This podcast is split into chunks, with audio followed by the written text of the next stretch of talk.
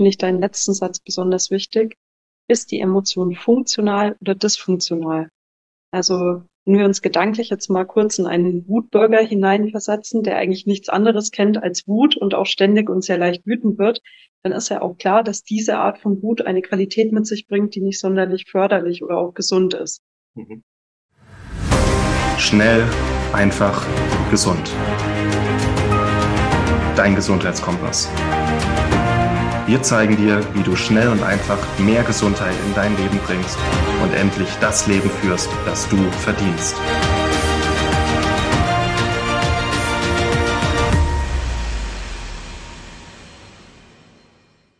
Hallo Lieben, herzlich willkommen zum SEG Kaffeeklatsch, der ersten wirklich äh, Kaffeeklatsch-Episode, wo Maxi und ich an einem Tisch sitzen und mal das Mikro vor uns liegen haben. Herzlich willkommen, liebe Maxi. Vielen Dank, lieber Martin. Ich freue mich sehr. Wir haben, also erstmal finde ich das ganz schön, dass das das erste Mal, dass Maxi und ich zusammen aufnehmen.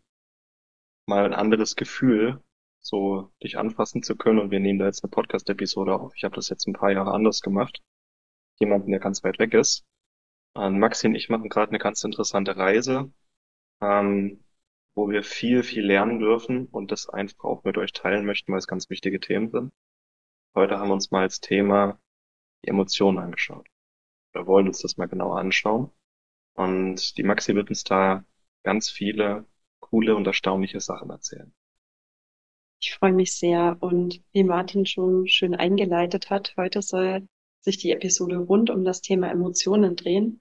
Und zwar wollen wir heute konkret die zwölf Primäremotionen aufgreifen, die uns kulturübergreifend einen.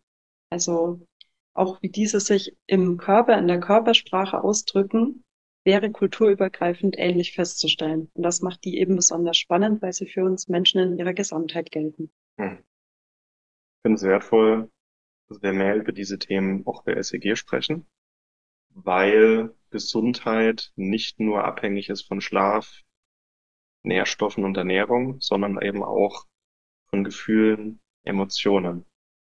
Und alles, was uns auch umsetzen lässt oder abhält von dem, was wir vielleicht wollen im Leben, das sind Emotionen einfach ein entscheidender Knackpunkt. Und ja, da bin ich jetzt mal ins Gespräch, äh, neugierig auf unser Gespräch, Maxi. Ja, ich auch. Und lass uns doch gleich zu Beginn nochmal so ein paar Sprichwörter aufgreifen, die uns jetzt vielleicht im Kopf herumgeistern. Zum Thema Emotionen drücken sich auch körperlich aus. Ich musste da jetzt gleich an das Thema Wut im Bauch haben denken. Was mhm. fällt dir ein? Boah. Da ist dir eine Laus über die Leber gelaufen oder so Galle spucken? Mhm. Ich muss gerade noch an denken, ein Kloß im Hals haben oder auch diesen Kloß herunterschlucken. Das ist oft als Sinnbild für Trauer gedacht. Mhm. Wenn wir etwas traurig finden, dann fühlt sich das oft hier im Hals eng an. Mhm ja, so Sachen wie es läuft mir eiskalt den Rücken runter. Ne? Mhm. Also meistens ist es nicht wirklich kalt, aber ich fühle eine gewisse Kälte. Oder auch bezogen auf andere Menschen. Ähm, wenn jemand den Raum betritt, das hat man ja manchmal, dass ein bestimmter Mensch den Raum betritt und dann ist das Gefühl 10 Grad kälter. Das ist auch so ein Gefühl. Oder genau ähm, die gegenläufige Bewegung. Mhm. Jemand kommt in den Raum und erhält diesen. Also man spürt dessen Präsenz als ein Licht, als eine Helligkeit. Mhm. Und ich muss jetzt gerade ganz spontan auch noch an die Redewendung, eine Last fällt von den Schultern denken. Mhm. Ja. Also ohne das jetzt strukturiert durchzugehen gedanklich, haben wir jetzt ja schon sehr viele schöne Beispiele gesammelt. Mhm. Da kennen unsere Leser bestimmt auch noch mehr treffende Beispiele. Teilt die auch gerne mit uns. Wir sind ganz gespannt, was euch zu dem Thema anfällt. Mhm. Und ja, bevor wir jetzt in die zwölf Primäremotionen ein bisschen konkreter hineinschauen, würde ich gerne erstmal eine Frage stellen, Martin. Was ist denn für dich der Unterschied zwischen Gefühl und Emotion? Eigentlich hatte ich ja vor, dich zu interviewen. Sehr schön. Aber jetzt beantworte ich die Frage mal und dann bist du mal dran. Ich glaube, wir haben unterschiedliche Definitionen. Gerne. Ähm, in Gefühl lässt sich beschreiben, vor allem durch handgreifliche oder physikalische Sachen, also ein Gefühl der Schwere, Leichtigkeit, heiß, kalt, eng, weit. Das sind Gefühle, die ich habe. So, wenn ich Angst habe zum Beispiel, dann, dann wird mir eng im Hals und meine Brust zieht sich zusammen zum Beispiel oder mir wird, mir läuft's kalt den Rücken runter. Das sind Gefühle und Emotionen sind quasi ähm, Körperimpulse, die diese Gefühle ermöglichen und ja, das, das sind Emotionen auch rein vom Begriff her. Es kommt ja aus dem Englischen, äh, Energy in Motion. Also da ist Energie in Bewegung. Das bedeutet, wir nehmen irgendwas wahr im Außen oder im Inneren, das diese Emotion triggert. Das heißt, durch diese Wahrnehmung wird irgendwie Energie freigesetzt und Energie bewegt sich in unserem Körper. Und die können wir dann irgendwo im Körper fühlen. Also ein Gefühl ist für mich auch irgendwo die Folge von einer Emotion. So würde ich es beschreiben. Ich finde, das hast du jetzt sehr spannend in Worte gefasst. Ich ähm, sehe es in manchen Aspekten ein bisschen anders. Also für mich ist eine Emotion ein gedeutetes Gefühl. Ist ja vorhin schon ähm, schön erläutert, dass ein Gefühl sich körperlich äußert in einer Körperempfindung. Und das kennen wir bestimmt auch alle von uns selber. Manchmal hat man ja auch eine Körperempfindung, die man nicht gleich deuten kann. Und wenn man sie dann deutet, entsteht die Begrifflichkeit der Emotion. Also so würde ich es jetzt eigentlich in Worte fassen. Das würde bedeuten, es geht in beide Richtungen. Ne? Ja, und auch, weil ich dir jetzt gerade wirklich gedanklich gefolgt bin und auch das sehr stimmig fand, ist in mir gerade jetzt auch noch der Gedanke hochgekommen, dass man es wie eine Art Kreislauf sehen kann. Mhm. Also manchmal ist es ja auch so, wir haben eine Körperempfindung, zum Beispiel einen gewissen Druck. Ja, dann deuten wir das und spüren zum Beispiel, oh, dieser Druck entsteht gerade durch Ärger. Ja, mhm. und sobald der Fokus auf diesen Ärger gesetzt wird, kann sich ja auch wieder die dazugehörige Körperempfindung verändern. Mhm. Deswegen, vielleicht ist Emotion und Gefühl auch wirklich mehr wie ein Loop zu verstehen. Ja, ist es. Ich habe gerade überlegt, wenn ich die auf den Fuß trete, dann ist erstmal Schmerz als Gefühl. Mhm. Und die, die Bedeutung, die du in diesen Schmerz reingehst, Martin hat mir wehgetan. Also Wut. Ja, ja Wut oder Ärger. Wir hatten auch, so ohne jetzt in die Details zu gehen, aber wir hatten gestern Abend zum Beispiel so eins, äh, wo einer von uns beiden so ein bisschen verwirrt war. Es war auch irgendwo ein Gefühl im Körper, ein unbestimmtes Gefühl. Und dann haben wir mal ein bisschen dahinter geschaut, was steckt dahinter und haben gemerkt, okay, da ist Trauer. Und dann konnte man es irgendwie viel besser greifen. Und dann konnten wir auch ausfinden, was steckt hinter der Trauer. Und dann hat sich auch diese Verwirrung aufgelöst. Ja, das ist ein wundervolles Beispiel. Also jetzt auch nochmal an all unsere Zuhörer die Zusammenfassung. Gefühl eher unbestimmt, wird im Körper empfunden, Emotion bestimmt zielgerichteter mhm. und kann aber auch wieder sozusagen in einem Loop zu einem neuen Körperempfinden führen. Mhm. Wollen wir es mal so stehen lassen für den Moment? Ja. Was ich ganz interessant fände, auch wie wir das jetzt gelernt haben und wie es eigentlich auch Sinn macht. Lass uns mal darüber sprechen, warum Emotionen erstmal neutral sind. Weder gut noch schlecht. Oh, das ist ein sehr schöner Ansatz. Also ich würde das so in Worte fassen. Emotionen als solche sind weder gut noch schlecht, weil sie uns in erster Instanz als Wegweiser dienen. Wenn wir sagen, wir sind jetzt mal an einem Ist-Ort und haben noch keine Idee, in welche Richtung es gehen darf. Und spüren dann einfach mal hinein, was spüren wir jetzt.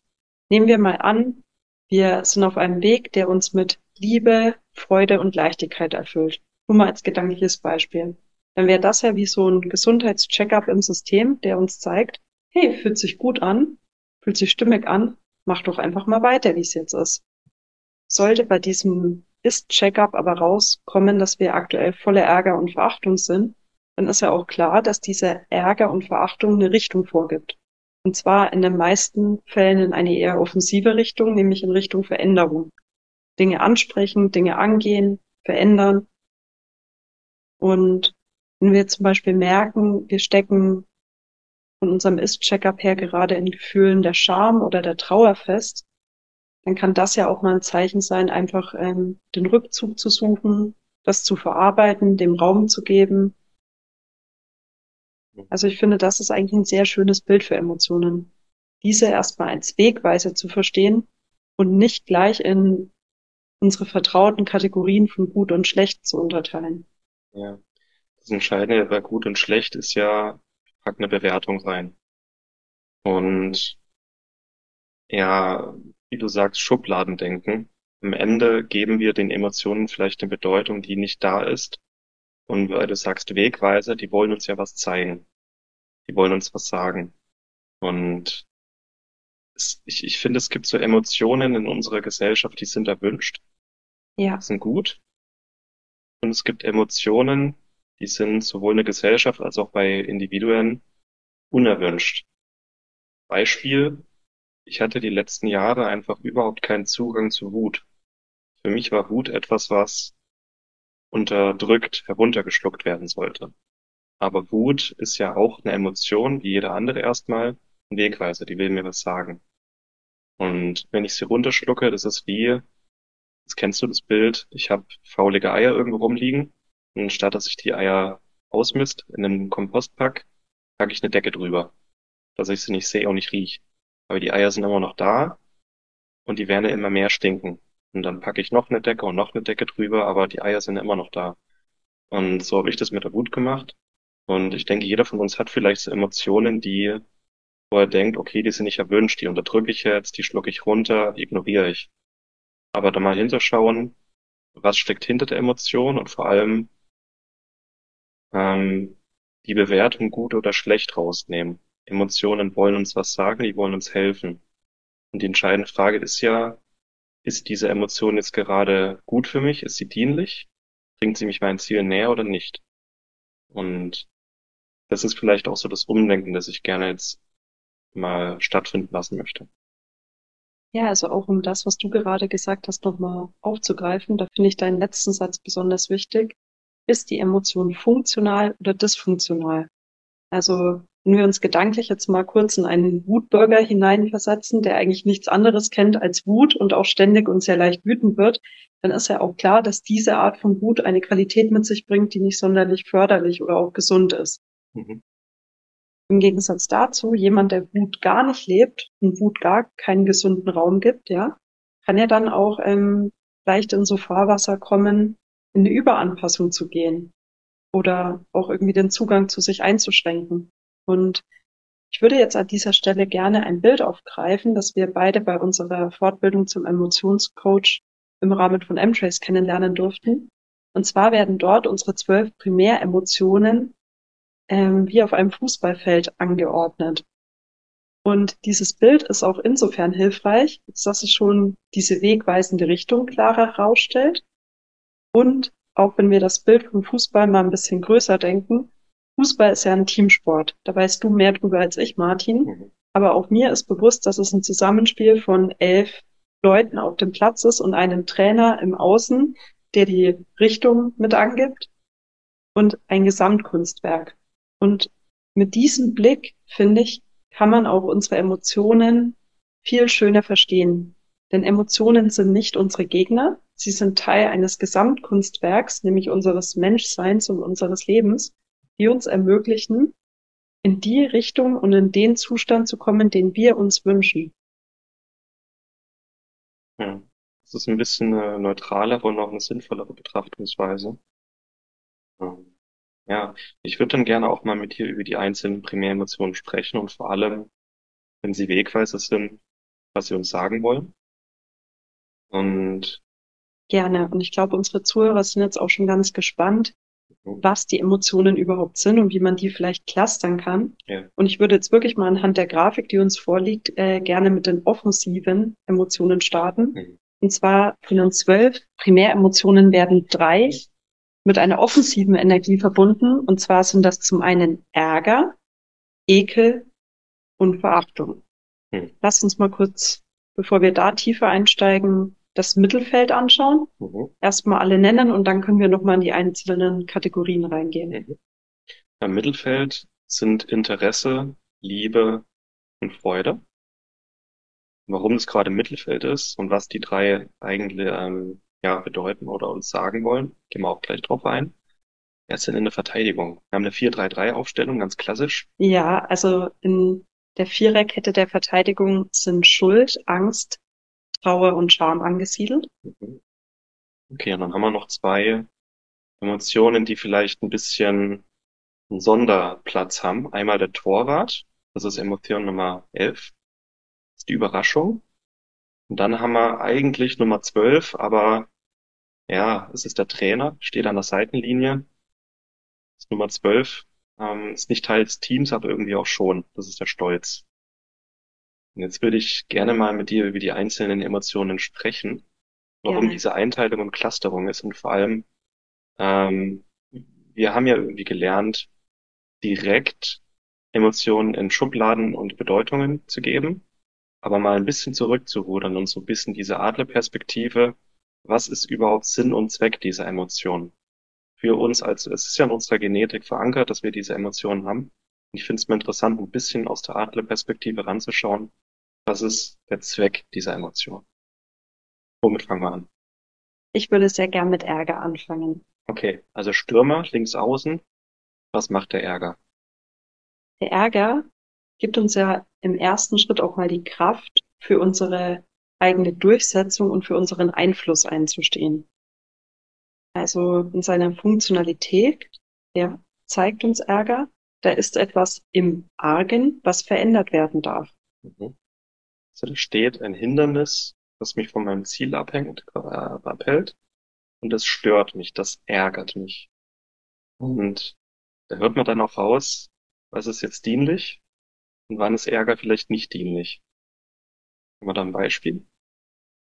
Ja, ich denke ganz klassisch, wenn uns ähm, im sportlichen Umfeld zum Beispiel eine bestimmte Übung nicht gelingt und uns das ärgert, kann das ja Motivation sein, etwas an der Durchführung der Übung zu ändern oder eben anderweitig Muskeln aufzubauen, um in eine bessere Verfassung zu kommen und das dann, dieses Hindernis, dieses Sportliche zu überwinden. Das wäre jetzt für mich mal ein Beispiel von Funktionalität. Mhm. Und dysfunktionaler Ärger wäre für mich jetzt zum Beispiel, mh, hm, wenn ich mich nicht traue, Dinge zum Beispiel mit meinem Partner anzusprechen und ärgere mich zum Beispiel über dessen Unachtsamkeit im Haushalt. Was fällt mir denn gerade ein? Ich glaube, der Klassiker bei vielen Pärchen wären äh, liegen gelassene Socken, ja. Mhm. Und ähm, dann schwelt dieser Ärger und wird nicht zum Ausdruck gebracht. Und eigentlich dient er ja dem, hey, ich möchte zum Beispiel als Ziel ein ordentliches Zuhause und auf dem Weg dorthin stören mich diese liegen gelassenen Socken vom Partner. Aber ich kann das nicht funktional lösen und grummel dann so vor mich hin. Ich würde ich würde es am liebsten Stunde mit dir über Ärger sprechen. Ähm, ah, lass uns lieber auf der Adlerperspektive ja, bleiben. Stimmt. Ich glaube, das sind wir auf einem guten Weg. Also einmal das dienliche Ärger gibt mir Energie, um was zu ändern.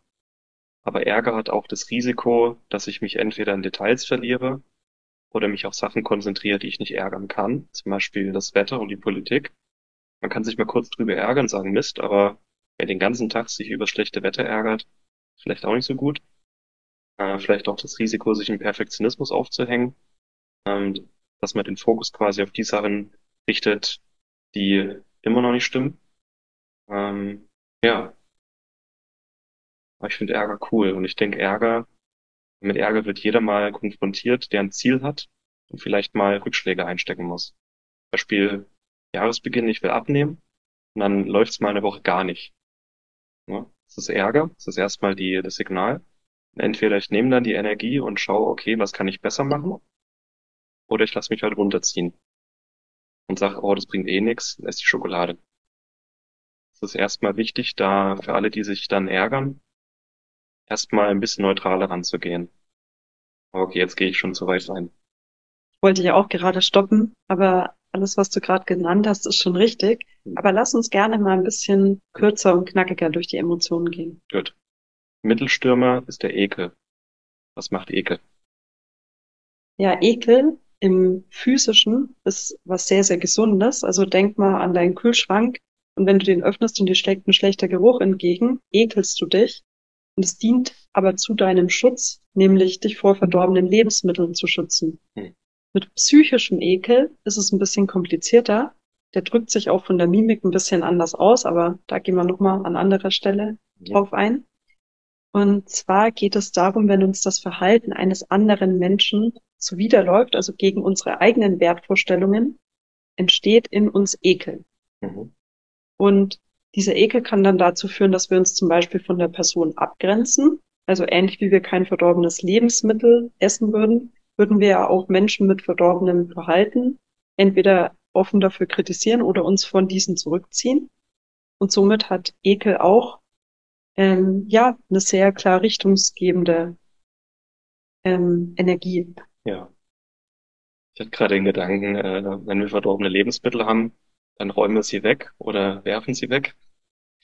Wenn wir Menschen haben, die uns ekeln, abgrenzen. Menschen wegräumen sie ja nicht so gut. Ja, also da gebe ich dir recht. Das sollte man auch zwischen unterscheiden, aber mir war jetzt einfach nur mal wichtig, die zwei Aspekte. Also, dass es nicht nur die eine Form Ekel gibt, sondern wirklich physischen und psychischen, dass man mhm. das mal gehört hat. Ja. Ist hilfreich.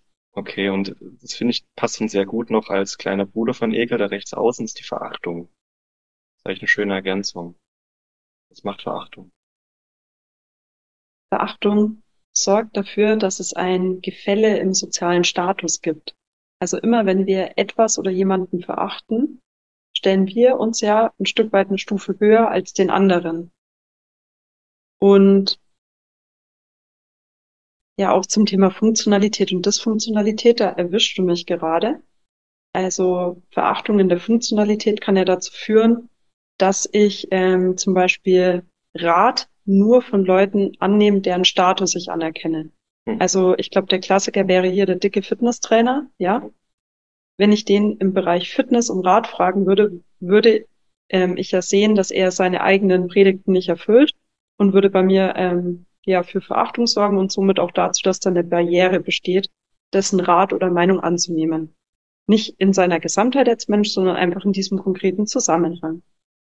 Und in der Dysfunktionalität ähm, würde ich jetzt gerne als Beispiel nennen, der Begriff Narzissmus wird für meinen Geschmack aktuell ein bisschen zu häufig genommen. Ich denke, ähm, trotz Instagram und Co. ist es vermessen zu sagen, dass wir eine narzisstische Gesellschaft werden bin da aber auch bereit, da mit dir drüber zu diskutieren. Ähm, viel spannender ist aber einfach diese Grundgegebenheit. Wenn man sagt, jemand ist wirklich narzisstisch, hat der ja als Selbstschutzstrategie, sich immer ein oder auch drei Stufen höher als alle anderen zu stellen. Und es gibt dann in der Dysfunktionalität ein Gefühl von Überlegenheit, was ja aber auch dann blind für Kritik und Empfehlungen macht. Mhm. Ich finde den Gedanken interessant, dass Ekel und Ärger wirklich sehr wichtige, auch funktionale Seiten haben. Und bei Verachtung fällt es mir relativ schwer, an eine funktionale Seite zu denken, weil es ja eigentlich nicht gut ist, sich über andere zu stellen. Egal, ob ich jetzt, also jemanden, den ich nicht leiden kann, sollte ich mich ja trotzdem nicht über jemanden stellen. Ja. Ich denke, den Stachel kannst du dir aber echt ziehen, indem du dir deutlich machst, in welchem Zusammenhang du die Person oder besser gesagt das Verhalten der Person verachtest. Deswegen fand ich das Fitnesstrainer-Beispiel ganz einleuchtend. Gelernt. Sehr schön. Okay. Das ist auch dann der klare Unterschied zu Ekel. So jemand entspricht nicht meinem Wertesystem, ich mache Abstand. Verachtung bedeutet, ähm, ich lasse mir von jemandem was nicht sagen, zum Beispiel. Ja. Okay. Das kann es bedeuten. Also praktisch auf Statusebene. Okay. Die cool. zu sehen. Dann lass uns mal ganz kurz die, die drei Stürme nochmal zusammen ähm, zusammenfassen und dann würde ich einen Cut machen und das wird dann quasi in Teil zwei über die anderen Primäremissionen sprechen und das quasi fortsetzen. Das finde ich interessant. Gerne. Ist okay, wenn ich das mache? Ja, sehr gern. Okay. Was also, hast du gelernt? Also ich habe gelernt, die drei Primäremotionen, die im Sturm sind, die uns entweder umsetzen, aber auch uns abgrenzen lassen, aber vor allem so eine Energie von, ähm, ich schiebe etwas weg von mir. So habe ich mir das gemerkt. Ja. Ähm, die defensiven Emotionen werden die Leute dann noch oder die Zuschauer dann noch merken. Ähm, da ziehe ich mich zurück, deswegen defensiv. Und bei offensiv, da will ich was von mir wegschieben, wegdrücken. Deswegen sind es die offensiven Emotionen. Und es gibt eine dienliche und nicht dienliche Seite. Es sind Ärger, Ekel und Verachtung, die erstmal dazu da sind, uns zu schützen vor Menschen, ähm, die nicht unseren Werten entsprechen oder uns gerade nichts Gutes wollen oder vor Dingen, vor denen wir uns gerade schützen wollen oder bei Ärger, ganz interessant, wenn wir ein Hindernis haben, das uns gerade von unserem Ziel abhängt, dass wir dann sagen, okay, entweder äh, ich hab, bekomme jetzt die Energie, trotzdem das zu machen, oder ich schaue, gibt es vielleicht einen Weg drumherum. Und ja, cool, Maxi. Und ich habe gelernt, dass Verachtung auch eine funktionelle Seite hat, nämlich äh, wenn ich mir angucke, von wem lasse ich mir was sagen, von wem nicht. Cool. Sehr cool. Danke, liebe Maxi. Wir machen jetzt gleich weiter in Teil 2. Bis gleich. Bis gleich. Vielen Dank, dass du dabei warst. Hole dir unter www.schnelleinfachgesund.de slash newsletter noch mehr Gesundheitstipps zu dir nach Hause. Dir hat die Folge gefallen? Dann lass uns gerne eine 5-Sterne-Bewertung da, damit mehr Hörer auf uns aufmerksam werden und von dem Wissen profitieren.